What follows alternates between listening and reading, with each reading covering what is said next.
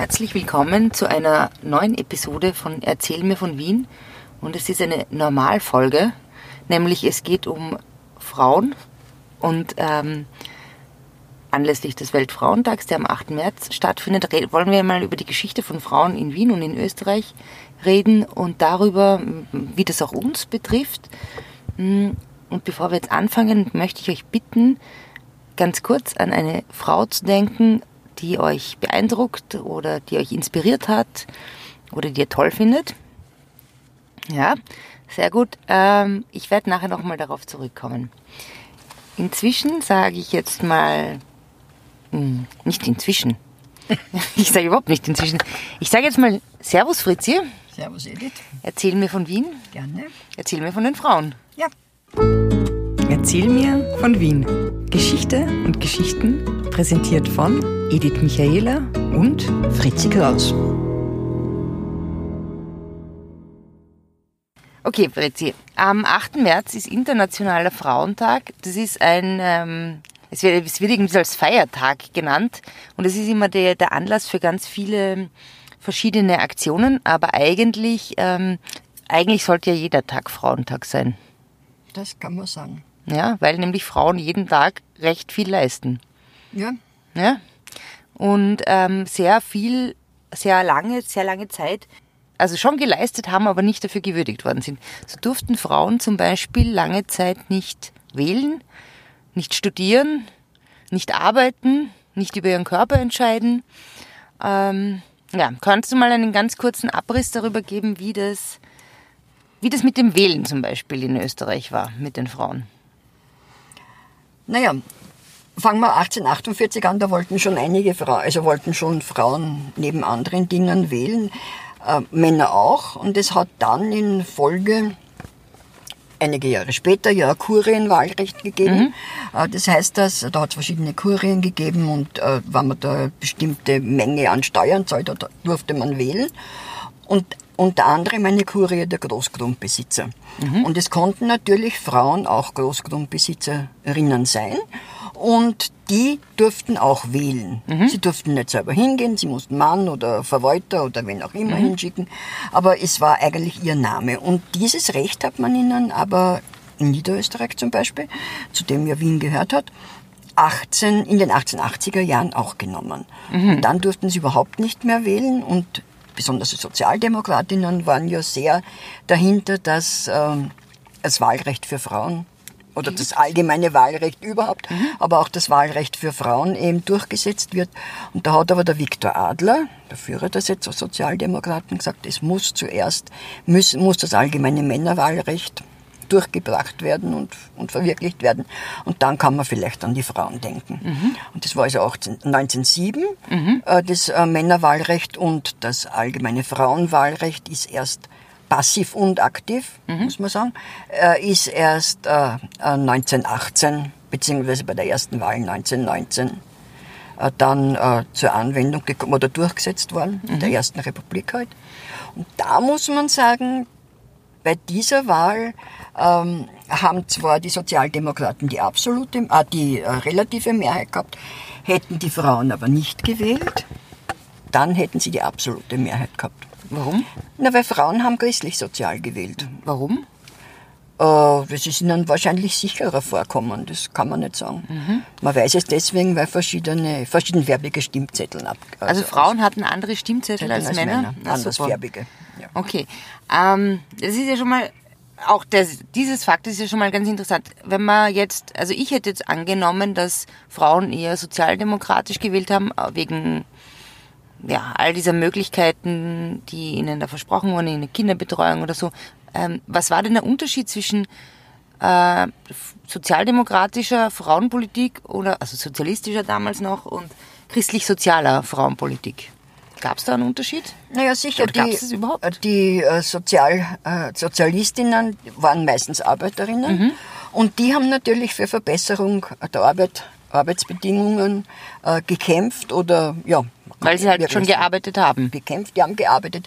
Die wollten einen Acht-Stunden-Tag, die wollten Verbesserungen für Wöchnerinnen, die wollten äh, Karenz für Wöchner, eh nur vier Wochen insgesamt. Also mhm. Mutterschutz und solche Dinge. Äh, während die bürgerlichen Frauen, äh, die äh, ja die eben die bürgerliche Schicht vertreten haben, äh, gesagt haben, naja, wenn eine bürgerliche Frau, wenn der Mann stirbt, der sie bis jetzt erhalten hat, dann muss ja die einen adäquaten Beruf mhm. haben, der ihrem Stand entspricht. Äh, und das haben sehr viele nicht, daher muss man für die Mädchenausbildung für die schulische mhm. Mädchenausbildung sorgen. Und es ist dann so gewesen, dass eben bürgerliche Frauen, die Rosa Mayreder, die Marianne Heinisch, die ähm, äh, Auguste Fickert, die Marie Lang, äh, da ist dann äh, das erste Gymnasium, ein erstes Mädchengymnasium entstanden, das heute in der Ralgasse ist. Mhm.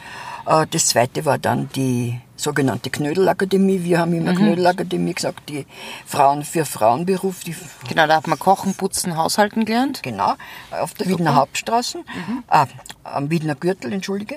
Äh, ja, und das war halt der Ansatz der bürgerlichen Frauen, beziehungsweise auch ein äh, paternalistischer Ansatz. Mhm. Oder maternalistischer muss man in dem Fall was, sagen. Was, meinst du damit?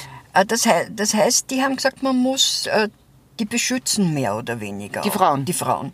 Man mhm. muss denen die Möglichkeit geben, äh, ja, äh, eben wie gesagt, was zu lernen, aber auch äh, Einrichtungen dazu machen, was zu lernen. Mhm. Die Marie Lang zum Beispiel mhm. hat die Settlement-Bewegung nach Wien gebracht. Was ist das?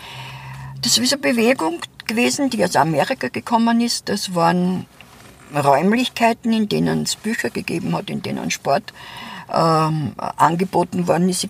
Ich weiß das, weil mein Vater, der ein 1921er Jahrgang war und aus sehr armen Verhältnissen gestammt hat, dort hingegangen ist und wirklich sich eine ziemlich gute Bildung mhm. konnte, aneignen konnte dort und eben auch Sport betreiben würde, äh, konnte, das war überhaupt nicht parteipolitisch gebunden. Mhm. Und das war halt so dieses ein bisschen beschützerische.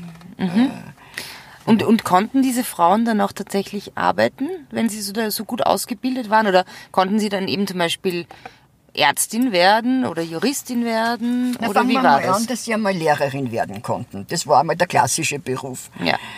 Äh, durften sie nicht heiraten, das war sogenannte Lehrerinnen. Wie Lehrerinnen durften nicht heiraten? Nein, durften nicht heiraten. Weil?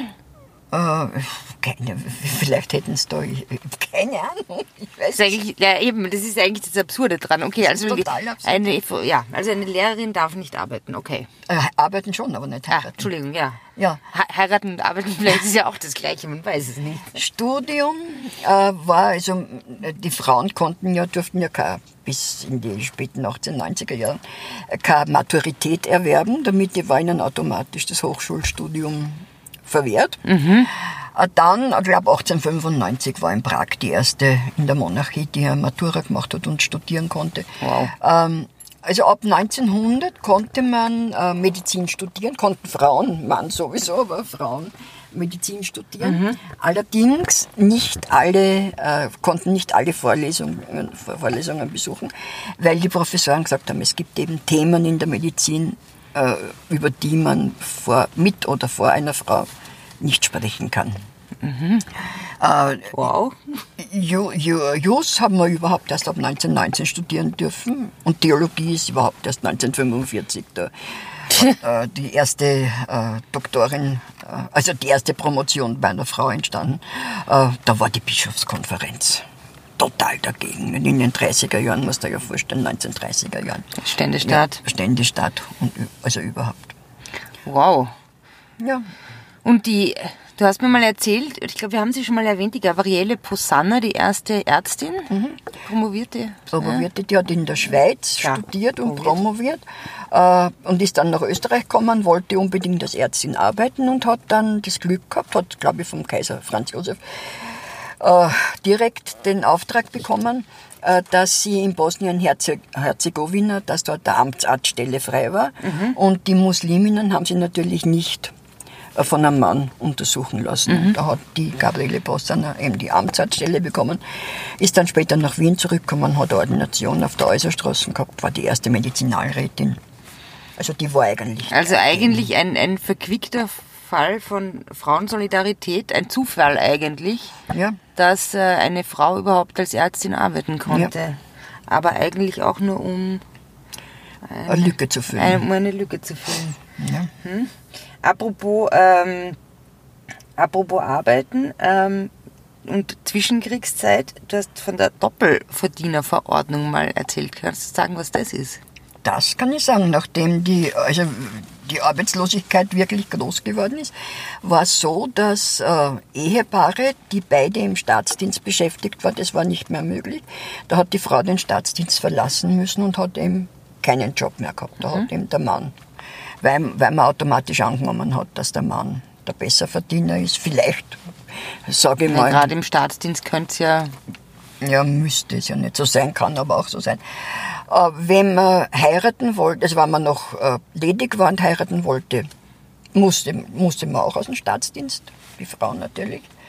Äh, und wenn man besonders schlau sein wollte und halt so zusammengelebt hat und man ist draufgekommen, dann ist man entlass, auch entlassen worden. Dann sind Wobei, beide entlassen das worden. Das bin ich mir nicht sicher, das weiß ich nicht. Genau. Also das war, es waren immer die Frauen, die äh, auch von der sozialdemokratischen Seite her weil dies, also die, es war von äh, der christlich-sozialen Seite, dass die Frauen eben die Bestimmung haben, Mütter zu sein. Und bei den Sozialdemokraten war es so, dass äh, die auch die Frauen zu Hause haben wollten. Also die waren um nichts besser. Warum wollten die Sozialdemokraten nicht? Ich meine, okay, sie waren um nichts besser, aber warum, was war deren Argument? Also es war so, ich weiß das nur so aus den 50er, 60er Jahren, dass die gesagt haben, dass ein Arbeiter einen gewissen Stolz gehabt hat. Mhm. Gesagt hat, meine Frau muss nicht arbeiten gehen. Mhm. Also die, ich habe es nicht notwendig, dass meine Frau arbeiten geht. Der Verdiener bin ich im Haus und ich kann, mein, mhm. kann, mein, kann meine Familie versorgen. Ich meine, dabei gab es aber halt auch viele Frauen, die halt, ich meine, die zwar die nicht verheiratet waren oder zum Beispiel ein unehrliches Kind hatten oder, oder so, wie sind, wie haben die sich organisiert oder ihre, ihre Familie oder sich selber versorgt? Ja, sie, die sind auch arbeiten gegangen, aber nur, wenn es der Mann nicht wollte, dann mussten sie nicht. Äh, äh, man muss, wenn man ein bisschen zurückgeht, man muss ja nur an einen Krieg denken, an den Zweiten Weltkrieg. Schau, die Männer waren eingerückt, die Frauen haben müssen schauen, wie es die Kinder durchbringen, mhm. wie es die kranken Eltern vielleicht durchbringen, egal, haben müssen in die Fabrik arbeiten gehen, weil sie Munition erzeugen haben müssen. Also sie haben wirklich Männeraufgaben übernehmen müssen. Auch, also Männeraufgaben unter Anführungszeichen. Also sie haben ihre Aufgaben, sie haben die Männer und das haben es ganz sicher manche gern dann, egal wie. Und dann sind die Männer oder viele Männer aus dem Krieg zurückgekommen und wie selbstverständlich haben die Frauen wieder in die zweite Reihe zurück treten müssen. Und Sie haben es auch gemacht. Und Sie haben es auch gemacht, viele mit zusammengebissenen Zähnen. Es sind bestimmt viele mhm. Ehen draufgegangen dabei. Aber nur man hat das automatisch angenommen. Es muss dann ein Mann, die oft gebrochen waren, die oft äh, psychisch krank waren vom ja. Krieg, haben aber trotzdem äh, müssen so tun, so tun als, wären, als, ob. als wäre alles in Ordnung gewesen. Ja, ich meine, Du hast jetzt erst schon gesagt, also die Frauen waren ab 1919 politisch gleichberechtigt, mhm. zumindest auf dem Papier. Ja. Allerdings ähm, gab es dann noch, noch andere Dinge, die das alltägliche Leben geprägt haben, aufgrund eines Gesetzbuches aus 1811. Aus 1811 darf ich trotzdem noch wieder einmal kurz na, zurückgreifen. Und zwar politisch. Äh, Frauen rein theoretisch, politisch, aber es war die erste Frau an der Spitze des Bundesrates. Durch den, äh, war erst in den 19 28er Jahren. Und zwar war das eben durch diesen Wechsel. Jedes halbe Jahr im Bundesrat ist die, Gabri äh, ist die Olga äh, Zeiner, Zeiner, na, Rudel, Olga Rudel, äh, Präsidentin vom Bundesrat worden für ein halbes Jahr, dann wieder abgelöst worden. Also ein, die, die erste Frau an der Spitze des Bundesrats ja, war ähm, deshalb an der Spitze des Bundesrats nicht, weil sie gewählt worden ist oder genau. hingebracht, sondern weil sie eine automatische äh, Rotation war sehr ja. gut ausgedrückt, ja. Äh, mhm. Die nächste äh, war Politikerin, war eine KPÖ-Politikerin äh, in der ersten Regierung nach dem, nach dem Ende des Kriegs 1945. Die war Unterstaatssekretärin für Volksernährung, was ein wahnsinnig wichtiger Posten mhm. war, wie du ja vorstellen kannst. Dann war erst die Grete Rehor, 1966 war, mhm. Sozialministerin und in der Alleinregierung Klaus. Und dann in der Alleinregierung Klaus. Klaus, Das wäre so schön, wenn, wenn du eine Alleinregierung hättest. und, äh, na, ist blöd. Äh, und dann äh, unter Kreisky war es die Hertha Firnberg und dann in der Regierung Kreisky II eben seine Staatssekretärinnen. Ja. Unter anderem Johanna Donald, die dann später die erste Frauenministerin wurde. Ja. Über die es jetzt auch einen sehr interessanten Film gibt, der auch zeigt, mit welchen absurden Vorwürfen sie kämpfen musste oder gegen die sie kämpfen musste, mit welch starren Weltbildern. Also schon sehr beeindruckend, was die sich, was diese Frauen da ähm, sich auch alles sagen haben lassen müssen. Wahnsinn. Und mit welchen Vorteilen die konfrontiert war. Grauenvoll. Und das ist Und 30, die 40 Jahre her. Und ja. die haben natürlich, die haben schon das Glück beim Kreisky gehabt, der mag viele Fehler gehabt haben, aber er und der Christian Broder haben eben, wie du sagst, dieses, dieses allgemeine bürgerliche Gesetzbuch von 1811 äh, nicht mehr, mehr so zeitgemäß gefunden und haben die Familienrechtsreform begonnen und äh, haben den äh, zum Beispiel äh, die Fristenlösung gegen wahnsinnigen Widerstand äh, durchgebracht äh, und haben eben ich muss dir vorstellen, Scheidungsrecht.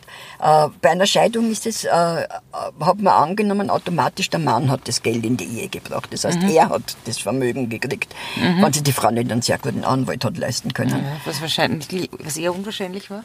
Ja, es Ja, egal. wird solche und solche auch gegeben haben. Äh, es war, es war, eine Frau hat nicht arbeiten gehen dürfen, wenn der Mann gesagt hat, ich, ich, ich will nicht, dass meine Frau arbeiten geht. Die hat, das hat, die hat keine Möglichkeit. War auch ein Scheidungsgrund. Eine Frau, die ein Kind gekriegt hat und äh, nicht verheiratet war, äh, ist automatisch das Jugendamt waren ähm, äh, Vormund. Und sie hat äh, Submisses ansuchen müssen, um äh, Ihr eigenes Kind zu erziehen. ihr eigenes Kind formen. Ob der Vater jetzt ein, äh, ein Alkoholiker war, der hat nie wer gefragt in einer Ehe. Aber ähm, ähm, eine uneheliche Mutter hat müssen eine Ansuchen stellen, da ist dann wer vom Jugendamt gekommen, hat geschaut, ob die die Frau... Es ist ein Wahnsinn eigentlich. Ich meine, da hast eh schon den ganzen Scheiß beieinander. Es ist, es ist wirklich... Und dann, wow, musst du noch dafür kämpfen. war, waren Frau, war bei einem Ehepaar die Frau noch nicht volljährig und wollte einen Pass, musste ihr Mann mit unterschreiben, also musste ihr Mann unterschreiben, dass sie den Pass kriegt. Hast du sowas auch erlebt? Also ich habe ein, kann einen, ich habe einiges natürlich erlebt, aber einen Fall kann ich von meiner Mutter sagen, äh, die ähm, so 1966, 67, 68 äh, einmal geglaubt hat, sie hat Brustkrebs. Und ist dann zum Arzt gegangen und der, äh, da musste man das, ähm, ja, unter Narkose muss man schauen, ob das eben äh, bösartig ist oder nicht. Und sie hat vor der Narkose gesagt äh, zum Professor, Herr Professor, bitte, aber wenn es Brustkrebs ist, dann nehmen Sie gleich die Brust ab. Meine Mutter war da radikal. Äh, und der hat gesagt, "Na, das kann ich nicht, da muss ich zuerst Ihren Mann fragen, da muss Ihr Mann einverstanden sein. Also das heißt, nicht einmal, nicht einmal über den eigenen Körper haben die Frauen äh, von Vergewaltigung in der Ehe, das ja erst viel, viel, das, was ja wirklich die Johanna Donald durchgebracht hat, äh, der strafbar geworden ist, das war ja viel, viel später. Wow. Und da muss man schon sagen, dass man, dass uns jetzt besser geht. Äh, oder ja, dass man in vielen Sachen gleichgestellt ist. Aber äh, man nur, wie man wieder vorher schon gesagt hat, äh, ein, ein Fall ist ganz einfach das Werken in der Schule. Ich meine, ein minimaler Fall, aber, Ja, ja. aber ein typischer. Ne? Da gibt es klar. eben äh, das äh, technische Werken und das- textile Ja, also bei Werken. mir war klar, dass ich stricken Handarbeiten und stricken häkeln muss, obwohl ich viel furchtbares lieber einen grauenvollen Polster.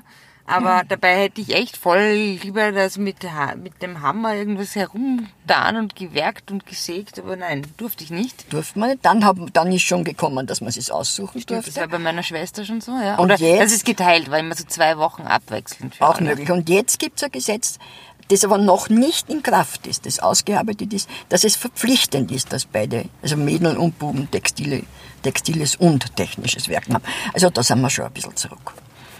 Ja, es ist eigentlich total unglaublich, dass man solche Dinge noch ähm, überhaupt diskutieren muss, oder? Wahnsinn. Und einige Sachen sind natürlich, ich meine, wie die gleiche Bezahlung für gleiche Leistung ist heute ganz, das war eine Forderung 18, was ist es, 70, 1880, äh, ist noch immer nicht.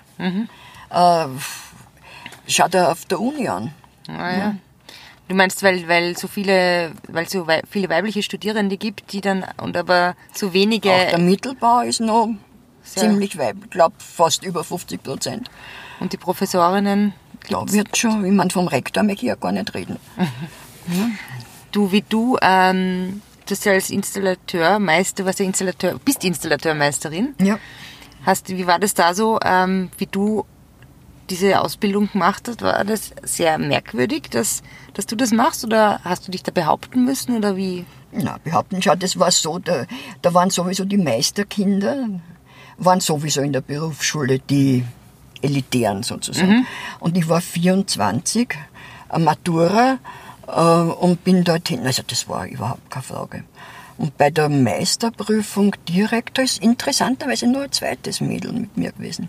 Allerdings waren wir dann, waren glaube ich 650 Meisterbetriebe und waren 18 Frauen. Aber immerhin doch, doch eine gewisse Anzahl. Und habt ihr euch irgendwie, habt ihr euch austauscht oder habt ihr... Nein, die war nie so eine Vereinsmeierin. Die wollten mich immer in der Innung als äh, Kommerzialrätin haben, aber das hat Wow. mich weder interessiert noch, noch als, man, als Aushängeschild. Braucht ja nicht sein. Ja, weil du einfach so schon so cool bist. Nein, nein, nein. Ja, ja, ja. Ah ja, und er, äh, apropos cool, die erste Frau mit Führerschein war...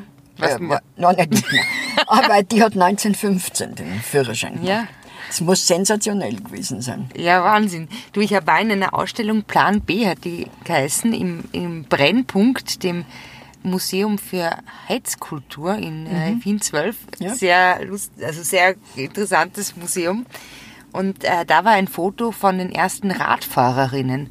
Und es dürfte auch so, ich glaube, es war so 1909 oder sowas. Mit den weiten Röcken noch. Und es waren weite Röcke und die haben auch noch so Mieder an und das ist ein extrem interessantes Bild, weil die, ähm, also die Kuratorin von der Ausstellung, mit der ich da eine Führung gemacht habe, hat erzählt, wie, wie diese Frauen angefeindet wurden, dass sie Fahrrad fahren und was das eigentlich für ein Skandal war, ähm, dass, dass die das überhaupt tun. Und da an diesem Thema ist auch aufgehängt, ich meine, es ist jetzt Gott sei Dank selbstverständlich für uns, dass Frauen Rad fahren, aber andererseits ähm, geht es da auch um die Frage, okay, wie kann man sich als, wie bewegt man sich im öffentlichen Raum? Da geht es auch um Sicherheit zum Beispiel, Sicherheitsgefühl. Und wenn man sich anschaut, wie in anderen Teilen der Welt, was das noch für ein Drama ist, dass Frauen eben nicht einfach den Führerschein haben dürfen, ich meine, dann, Ja gut, ich meine, da braucht man ja gar nicht, es ist ja so skandalös. Aber es ist halt Frauen, es ist ein Kapitel und man muss schon, man muss eine Feministin sein, auch wenn unsere Frauenministerin sagt, sie ist keine Feministin. Aber sie sagt, ja, sie hat nie ähm, äh, sexistische Äußerungen oder Belästigungen oder was gehabt, verwechselt offenbar äh, sexual, sexuelle Belästigung. Belästigung. Belästigung mit sexistischen, ja. weil das kann niemand, entweder sie ist so extrem glücklich in ihrem Leben gewesen, nie eine sexistische Äußerung zu kriegen. Ja, es kommt auch viel, da- es kommt auch viel aufs Bewusstsein drauf an und einfach, dass man auch erkennt, wie, wie, wie die ganze Struktur rundherum ist und wie man als Frau behandelt wird und deshalb, oder welche Möglichkeiten man hat, wer einen unterstützt und deshalb finde ich es halt auch extrem wichtig, dass auch Männer sich dafür einsetzen, dass sie gleichberechtigt wie Frauen sind, nämlich dass auch sie Ja, ähm. Kinder betreuen dürfen, dass auch sie ähm, Jobs machen dürfen, die sozial, äh, eine soziale Komponente haben und so weiter und so fort. Dass sie einfach, dass Männer und Frauen aus diesen Klischees ausbrechen. Das finde ich sehr schön. Das haben ja Männer auch nicht leicht, denn in, Ja, so ist so es. sagst. Ne? So ist es. Und ich wünsche mir, als, wenn ich zum Schluss das sagen Ja, darf, bitte. ich wünsche mir, dass man nie mehr obwohl oder trotz sagen muss, obwohl sie eine Frau ist, Mhm. kann sie, macht sie das.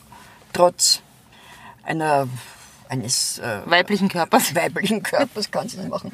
Trotz Ja. einer Behinderung äh, tanzen sie beim Opernball mit. Das Mhm. soll überhaupt, dieses Wort trotz und obwohl in dieser Hinsicht soll ganz einfach vergessen werden.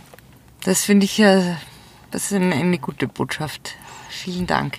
Ja, und weil ich euch am Anfang ähm, dieser Episode gefragt, gebeten habe, an eine Frau zu denken, die euch inspiriert, die euch beeindruckt oder die ihr toll findet, fordern wir euch auf, bei der ähm, Aktion Hashtag meine Heldin ähm, mitzumachen. Da geht es darum, interessante, tolle, unter Anführungszeichen normale Frauen ähm, darzustellen und ähm, zu sagen, warum ihr sie toll findet. Und diese Aktion richtet sich eben, wie gesagt, dezidiert an Frauen und Männer, weil wir alle viele tolle Menschen kennen und interessant finden. Wir freuen uns drauf. So ist es. In diesem Sinn einen schönen Tag und Einen schönen Weltfrauentag. einen schönen Weltfrauentag. Wir, gemeinsam sind wir stark. Gemeinsam sind wir stark. Genau. Wow. Servus, Fritzi. Servus, Edith. Spazieren Sie mit uns auch online auf den gängigen Social Media Plattformen und www.erzählmirvon.wien. Und abonnieren nicht vergessen.